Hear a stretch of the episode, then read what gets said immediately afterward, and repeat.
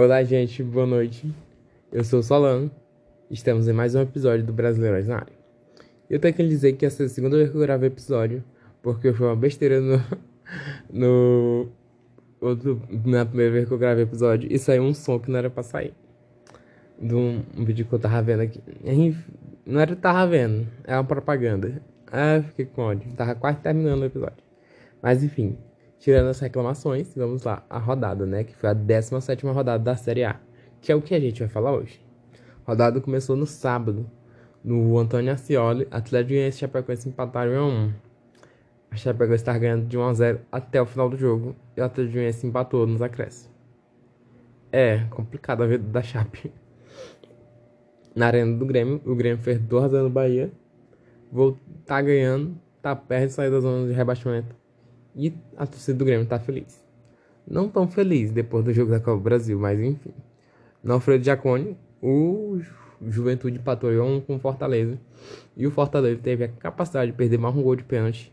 Esses caras têm que, têm que treinar. Porque tá difícil. São dois jogos perdendo pênalti. O que poderia ter garantido a vitória nesses dois jogos, né? No Allianz Parque, o Cuiabá fez 2 a 0 no Palmeiras. E foi a vitória do Cuiabá, porque é importante toda vitória, todo ponto pro, pro Cuiabá, que, querendo ou não, é um dos times com menos traição na Série A. E se quiser continuar aqui, tem que ganhar os 45 pontos. Tá ali já quase na metade, mas não pode descansar, né? No Castelão, Ceará e Flamengo empataram em 1 a 1. Na Arena da Baixada, o Atlético Paranaense continua irreconhecível e perdeu mais um jogo. Agora pro Corinthians, dentro de casa. 1x0 Corinthians. O Navio Belmiro. Santos Internacional empataram em 2x2. Bom pra ninguém. E na Ilha do Retiro, o. Opa! O esporte perdeu de 1x0 pro São Paulo. E o São Paulo vai se distanciando da zona de rebaixamento. Nem vai lembrar o que foi esse negócio um dia. E no São Januário, Fluminense e Atlético Mineiro já na segunda-feira empataram em 1 a 1. Interessante que hoje estão se enfrentando pela Copa do Brasil e por enquanto tá dando Atlético Mineiro nesse jogo, né? E no Independência, o América perdeu 2 a 0 para o Bragantino, que não saiu do G4. Tá firme e forte lá dentro e vão indo, né? Enfim, a rodada foi isso, gente. Teve eu falei que. E. Teve muito empate, um. Teve vitória, muitas vitórias dos restantes. Só o Grêmio ganhou dentro de casa? Sério? Nossa, que doideira, meu. Quem diria logo o Grêmio, o único time a vencer dentro de casa. Tivemos uma vitória do Bragantino, do São Paulo, do Corinthians, do Cuiabá. Foram quatro vitórias dos restantes e cinco empates. Sendo quatro deles em 1 a 1 e um 2 a 2. Enfim, o Atlético Mineiro continua líder com 38 pontos. Aumentou um pontinho de diferença, né?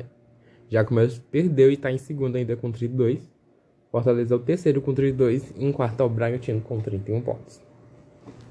Aí completando o G6 temos o Flamengo com 28 em quinto. Em sexto o Corinthians com 24 em G6.